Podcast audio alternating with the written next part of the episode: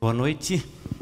É um prazer recebê-los, é um prazer estar com vocês e mais uma vez abrir a palavra de Deus para meditarmos e aprendermos.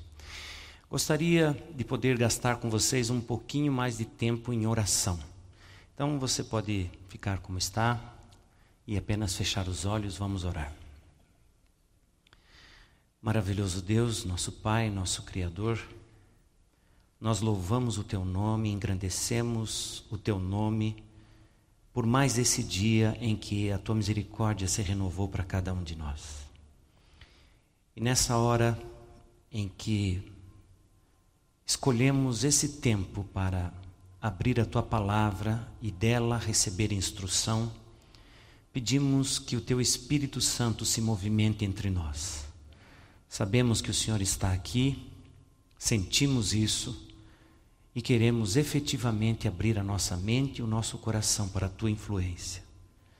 Querido Deus, pedimos também que o Senhor esteja lá com nossos amigos que estão acompanhando pela internet, que também sejam tão abençoados pela tua palavra como nós o seremos aqui.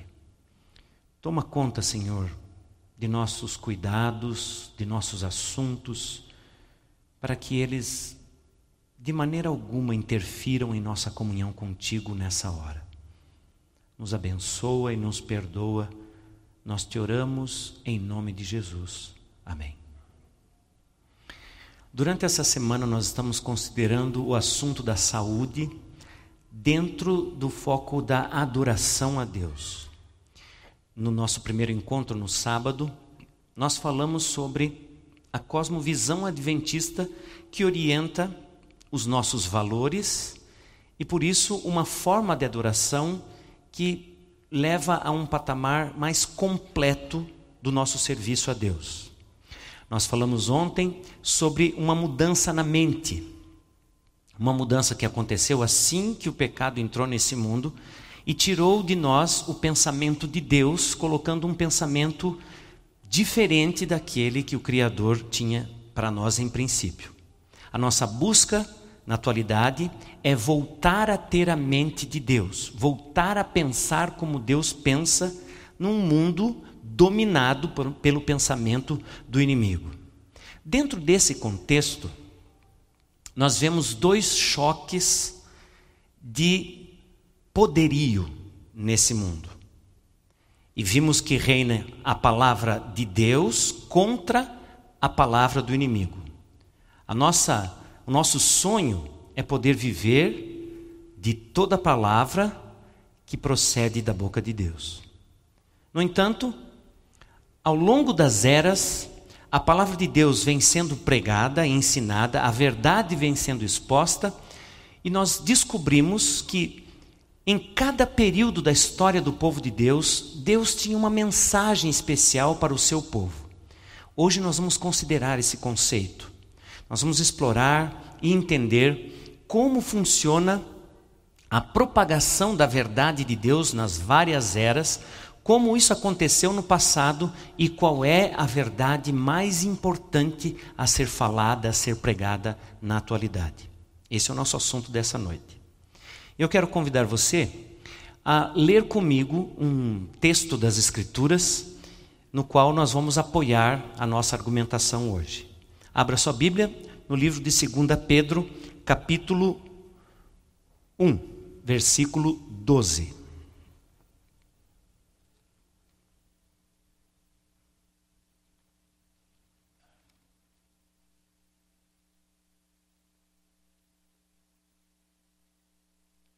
Segunda Pedro, capítulo 1, versículo 12.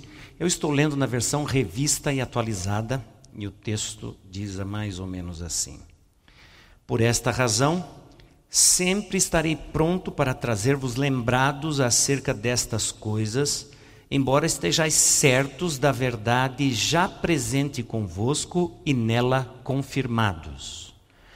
O apóstolo Pedro está chamando atenção para um assunto já conhecido dos seus irmãos naquela época. E ele chamou esse assunto de a verdade já presente. O conceito é a verdade presente. As pessoas sabiam desse assunto, sabiam que era verdade presente para aquela época, mas Pedro instava, falava e repetia, mesmo que eles já soubessem o que era a verdade presente. Esse conceito de verdade presente, a verdade importante para uma época, não é novo. O apóstolo Pedro apenas está usando esse, essa terminologia para a época dele, mas é um conceito já entendido em eras anteriores. Já na era moderna, esse conceito de verdade presente foi usado já recentemente por William Miller, nós o conhecemos por Guilherme Miller. Ele aplicou esse conceito de verdade presente à volta de Jesus no seu tempo em 1844. Ele disse que a verdade presente para aquela época, os anos que ele vivia, 1840, década de 40, 50, a verdade presente para aquela época era a volta de Jesus. Assim, o assunto mais falado, mais lembrado, mais comentado para essa época era a volta de Jesus. Deus teve, ao longo da história, verdades especiais legadas ao seu povo, e esse, o povo de Deus aprendia essa verdade, entendia essa verdade, e sob o prisma da, de uma verdade especial, eles desenvolviam uma missão e uma estratégia de propagação da verdade.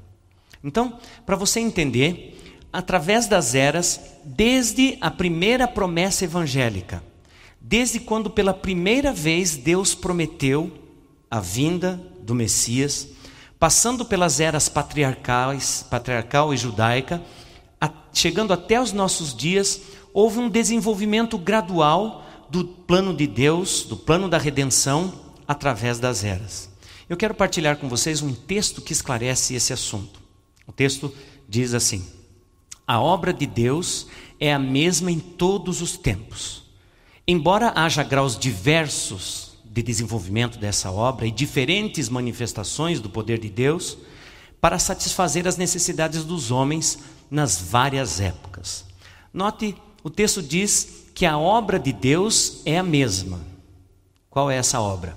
A redenção da raça humana, a salvação do ser humano a quebra do poderio de Satanás e a volta por fazer e viver de toda palavra que procede da boca de Deus.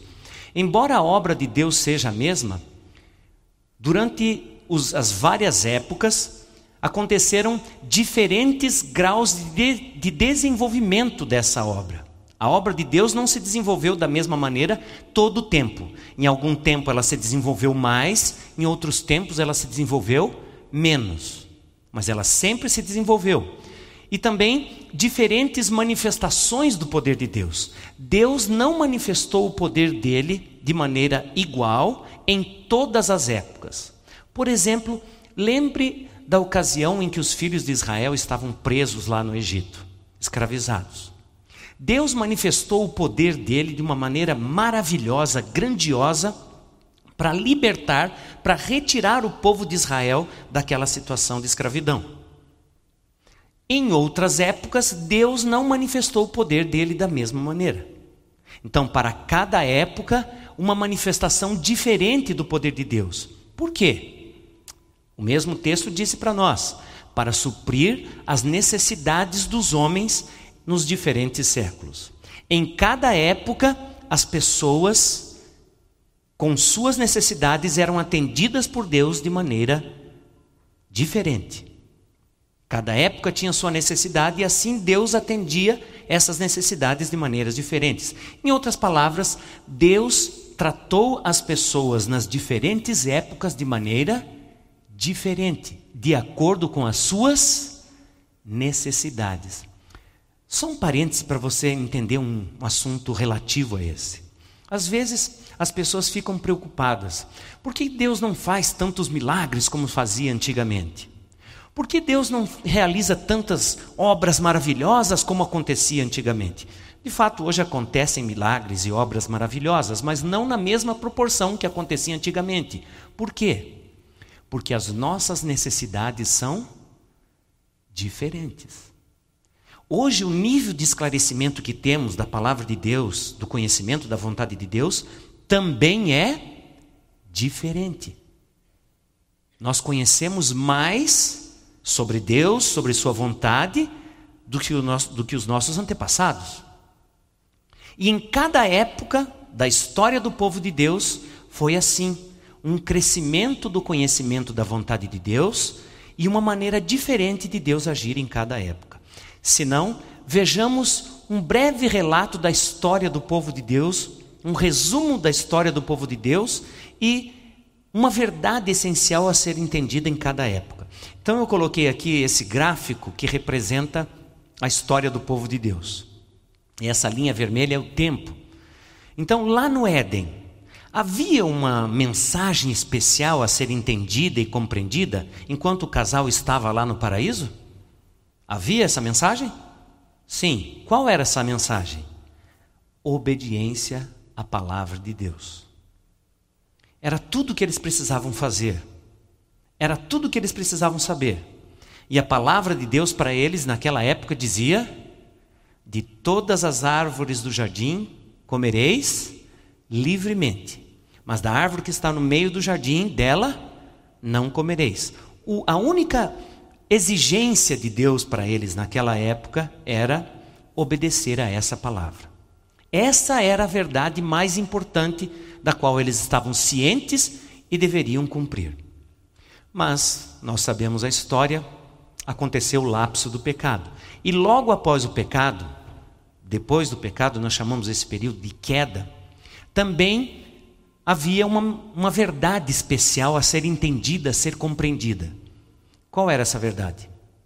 Aquela verdade que Deus anunciou quando confrontou o casal com seu pecado. Porém, inimizade entre ti e a mulher. A promessa do Messias. Essa era a verdade mais importante para esse período. Eles, eles, deveriam saber e entender como Deus faria isso, por que Deus faria isso, e isso estava representado e teatralizado nos sacrifícios que aconteciam, em que eles apresentavam um sacrifício a Deus representando esse Messias que um dia viria. Era o assunto mais importante. Não que obediência agora não é importante, continua importante, mas agora tem uma nova verdade a ser aprendida, compreendida e praticada. Logo depois da queda, nós vamos dar um pulinho e vamos chegar até os dias de Noé. Qual era o assunto, a verdade mais importante a ser entendida, a ser pregada, a ser anunciada nos dias de Noé? O dilúvio. O dilúvio era o assunto mais importante. Noé deveria em todo o tempo avisar as pessoas que um dilúvio estava às portas. E ele fez isso. Nós temos informação de que cada vez que Noé se mobilizava que Noé estava ali construindo a arca e as pessoas passavam e olhavam, aquilo era um anúncio de que em breve o dilúvio aconteceria. E é interessante que cada, em cada época, a verdade especial para aquela época também, além do conteúdo, tem um direcionamento da missão. No caso de Noé especificamente, a missão de Noé era avisar que o dilúvio estava vindo, além de construir a arca. A arca serviria como proteção para aqueles que entrassem nela e também um meio de pregação daquela verdade. Cada vez que as pessoas se aproximavam de Noé e perguntavam: O que é isso, Noé? Ele dizia: Isso aqui é uma arca, eu estou construindo segundo as ordens de Deus, e quem entrar aqui vai ser salvo de um dilúvio que virá. Então, a verdade especial, a verdade presente para cada época também tem um sentido de missão. Vamos adiante e chegamos ao tempo de Abraão. Abraão também tinha uma verdade especial para o seu tempo, e Deus disse a ele: Farei de ti uma grande nação. Em ti serão abençoadas todas as famílias da terra. E foi assim que nessa época, Abraão entre as suas andanças, ele sempre anunciava que Deus tinha um propósito com um povo especial que abençoaria todas as famílias da terra. Passando pela época dos reis, esse período das 2.300 tardes e manhãs, nós chegamos então aos tempos de Cristo, do Messias. O Messias que foi prometido lá no jardim, agora está entre o povo. Qual era a verdade especial, a verdade presente nos dias de Jesus? O Messias prometido chegou. Arrependei-vos e crede no Evangelho. Crede na boa notícia que o Messias veio para libertar-vos dos vossos pecados. Nos dias de Jesus, a verdade presente era Ele mesmo, o Messias encarnado. Vamos dar mais um pulo e vamos chegar aos anos de 1844. Qual era a verdade presente para aquele tempo, 1844? A volta de Jesus, a pregação da volta de Jesus. Nós estamos vivendo nesse hiato, nesse lapso de tempo em que a linha vermelha aí aparece segmentada. Esse tempo que nós estamos vivendo é chamado de o tempo do fim. Na verdade, nós estamos vivendo no fim do tempo do fim. Nós sabemos que depois disso virá a segunda vinda de Cristo, o milênio e o novo céu e a nova terra. Para os nossos dias, qual é a verdade presente? Qual é essa verdade tão especial que nós devemos anunciar, que deve direcionar a nossa missão? Qual é essa verdade? Qual será? A volta de Jesus, 1844.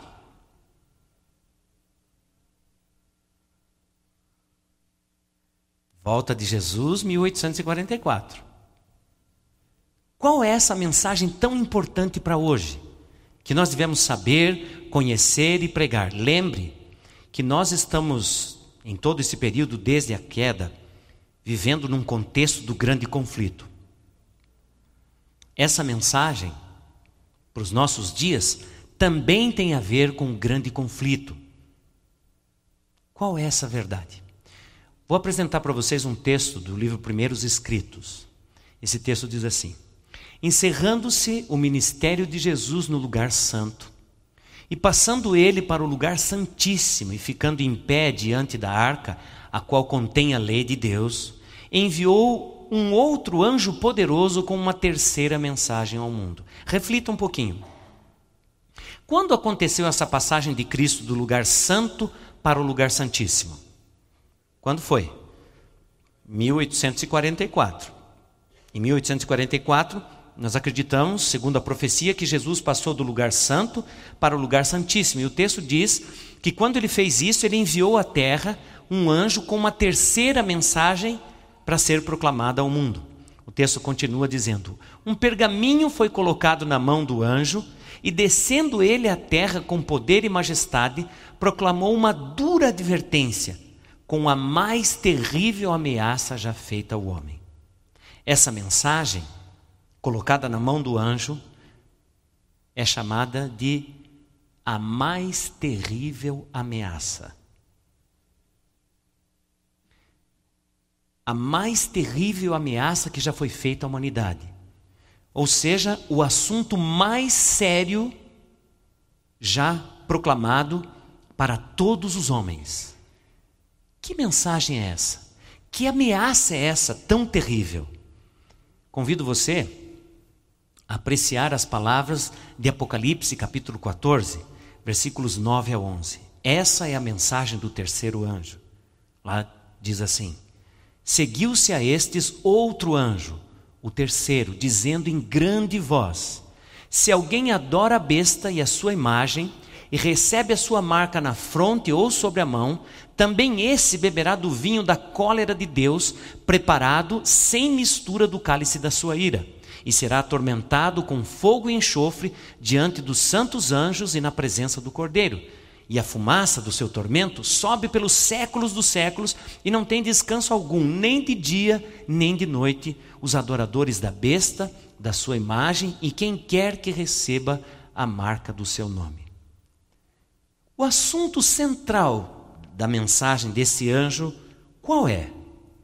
Você conseguiu perceber? Qual é o assunto que se destaca nesses versículos que nós acabamos de ler? Adoração. Adoração falsa versus adoração verdadeira. alguém que não merece ser adorado recebendo adoração. E as pessoas que adoram, assim, essa falsa, praticam essa falsa adoração, recebem a mais terrível ameaça ameaça de serem finalmente exterminados. É lógico que Deus não tem prazer nisso, é lógico que Deus não quer fazer isso, mas essa é a maior ameaça que já foi feita a todos os seres humanos. O texto dos do primeiros escritos continua assim: essa mensagem, a mensagem que acabamos de ler de Apocalipse capítulo 14, estava destinada por os filhos de Deus em sobreaviso, mostrando-lhes a hora da tentação e da angústia que diante deles estava. Então, era essa mensagem do terceiro anjo era só um aviso para que o povo de Deus ficasse avisado que logo em seguida haveria um tempo de angústia para que eles passassem. O anjo disse: serão trazidos em cerrado combate contra a besta e sua imagem.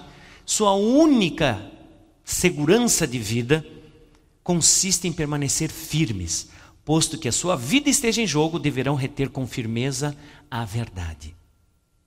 Uma grande ameaça, um aviso importante, e o povo de Deus precisa reter firme a verdade. O texto continua e encerra dessa maneira. O terceiro anjo encerra sua mensagem assim: Aqui está a paciência dos santos, aqui estão os que guardam os mandamentos de Deus e têm a fé em Jesus. Ao dizer o anjo essas palavras, ele aponta para o santuário celeste.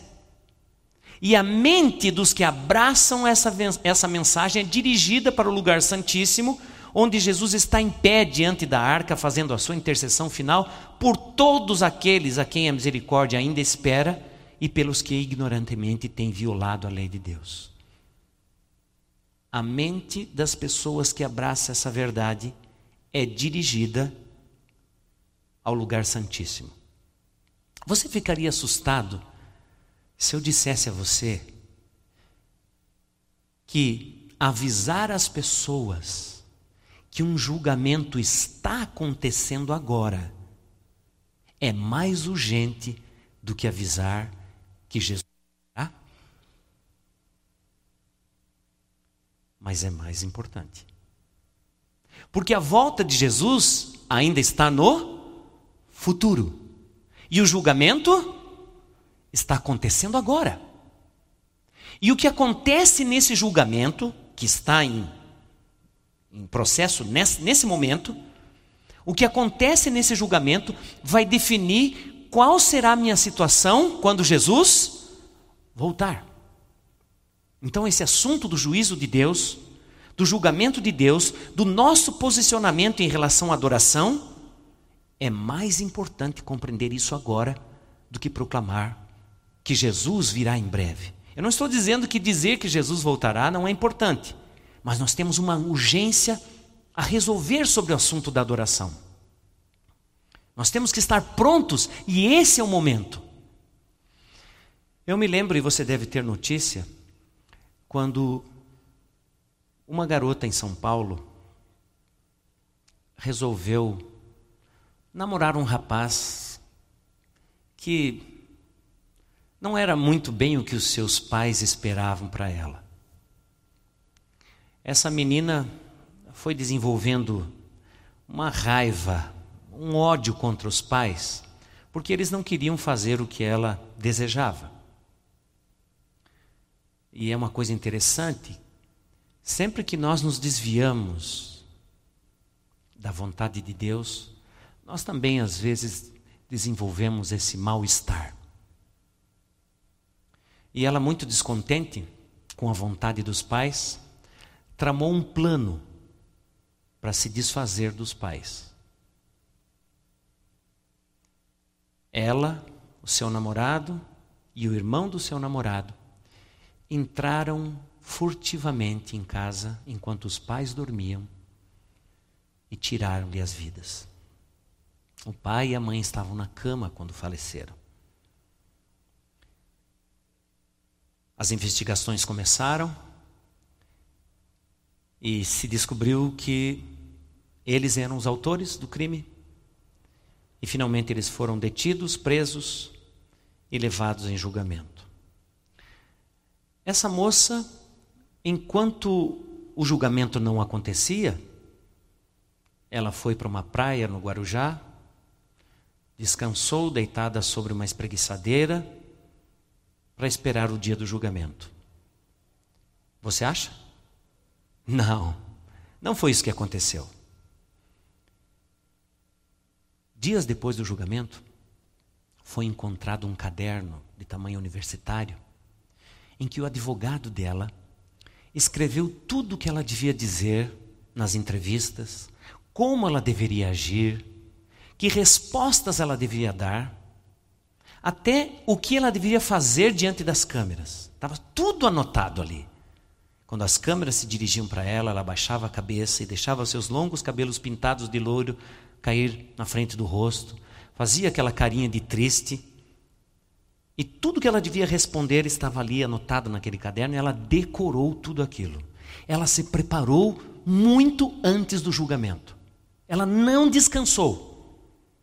É verdade que essa estratégia não funcionou, ela foi condenada, ainda está ainda está presa. Mas ela não teve descanso até o dia do julgamento. Um julgamento está acontecendo agora. Ele não vai definir a nossa situação nos próximos 38 anos, como no caso da Suzane. Esse julgamento vai definir a nossa situação para toda a eternidade. Esse julgamento está avaliando a quem nós adoramos. A quem nós prestamos a maior reverência?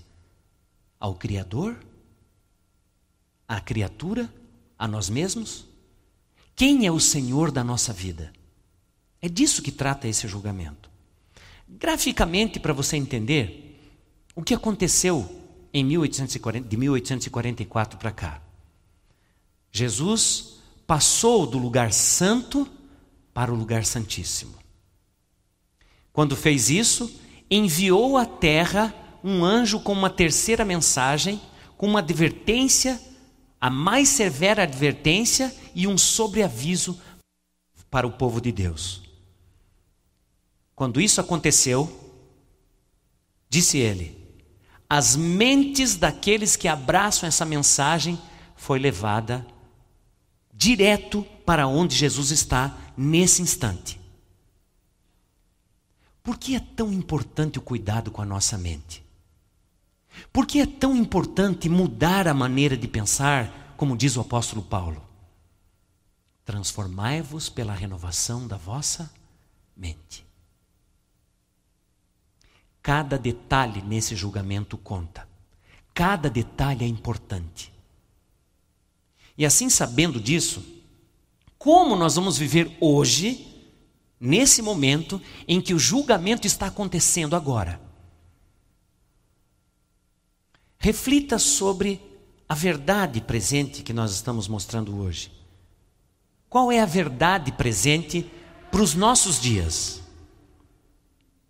É a terceira mensagem angélica, acompanhada da primeira mensagem e da segunda mensagem.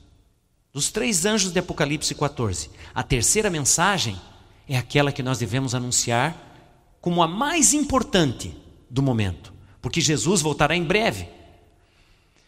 O assunto da verdade presente para hoje é adoração falsa versus adoração verdadeira. A quem você adora? Quem controla a sua vida? Quem é o mestre e senhor da sua existência? É, esse é o assunto da verdade presente. E o tempo da verdade presente para nós hoje?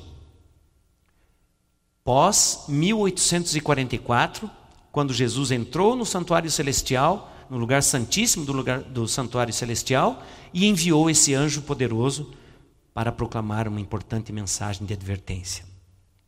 E a missão da verdade presente?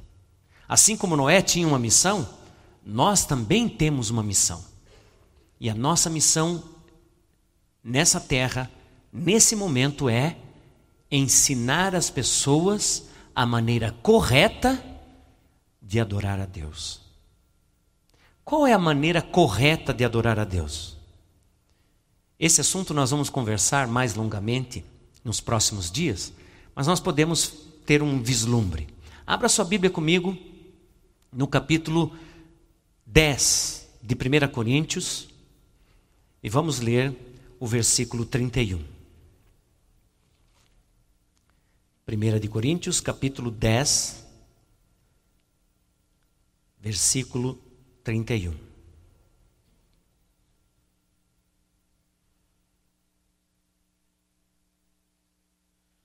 Ali diz: Portanto, quer comais, quer bebais, ou façais outra coisa qualquer, fazei tudo para a glória de Deus. Não importa o que você faça, faça tudo para a glória de Deus. Faça tudo o que você fizer para adorar a Deus. Em todas as coisas que você fizer, comendo ou bebendo, faça para adorar a Deus. Interessante que o apóstolo coloca nesse texto duas listas. Uma com coisas específicas e outra sem especificar. Na primeira lista ele diz comer e beber. E na segunda lista, ele não põe nada específico. Mas a gente sabe que comer e beber tem a ver com adoração. Se a grande questão da verdade presente para os nossos dias é a adoração, religião tem a ver alguma coisa, espiritualidade tem a ver alguma coisa com a forma como eu cuido do meu corpo e com a forma como eu me alimento? Sim ou não? Sim, tem a ver. E eu tenho que cuidar disso em cada detalhe. Imagine você se Noé, nos seus dias, se desviasse um pouquinho do plano de Deus na construção da arca. Se ele decidisse usar uma madeira, uma, uma madeira diferente daquela que Deus especificou, ou se ele resolvesse mudar um pouquinho o projeto da construção da arca. Ele estaria em risco com essa atitude, sim ou não? Sim, ele estaria. Deus também especificou para nós uma maneira de viver, uma maneira de proceder para que nós estivéssemos seguros. E ele fez isso enviando para nós a mensagem de saúde, que também é, como a arca era para os dias de Noé, uma estratégia de evangelização. Hoje, um dos itens de maior interesse da comunidade, da sociedade, é o assunto da saúde. Como as pessoas conversam, como as pessoas falam, como as pessoas têm interesse nesse assunto hoje. Saúde. Como ter saúde? Como se alimentar de uma maneira a garantir saúde, qualidade de vida? Nós, adventistas do sétimo dia, temos esse conhecimento há mais de um século. E nós deveríamos estar não só cientes disso, mas também praticando isso.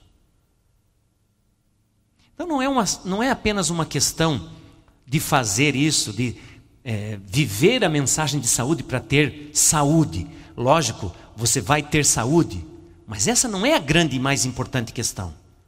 A grande questão é a quem você adora. Quem é o Senhor da sua vida? Quem controla a sua vida? Hoje é o tempo para decidirmos isso. Melhor dizendo, agora é o tempo para decidirmos isso. Enquanto você está ouvindo a minha voz, um julgamento está acontecendo. Um julgamento para analisar quem é o controlador da tua existência, quem é o número um no teu coração, quem recebe a maior atenção da tua vida. a quem você segue e quem te controla. Hoje é o dia de irmos a Jesus e dizer: Senhor, você é o meu Senhor. Senhor, tome conta dos meus gostos, das minhas vontades, dos meus apetites, porque eu quero adorar somente a Ti. Hoje é o dia de tomarmos essa decisão.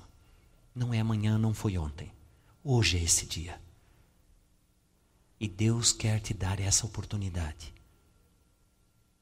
O julgamento está acontecendo e Deus quer colocar ao lado do teu nome, salvo para toda a eternidade.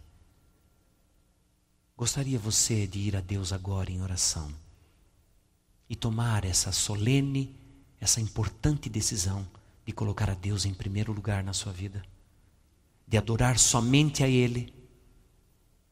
Feche os seus olhos e ore comigo. Maravilhoso Deus e nosso Pai. Obrigado porque num tempo tão conturbado, com tantas coisas chamando a nossa atenção, e nos levando a pensar em futilidades, em coisas desnecessárias, a tua voz se faz ouvir e o Senhor tem para nós a mensagem que pode nos libertar, que pode nos levar a um relacionamento íntimo contigo, para assim aprendermos como viver, como glorificar o teu nome e como ser salvos em Jesus Cristo.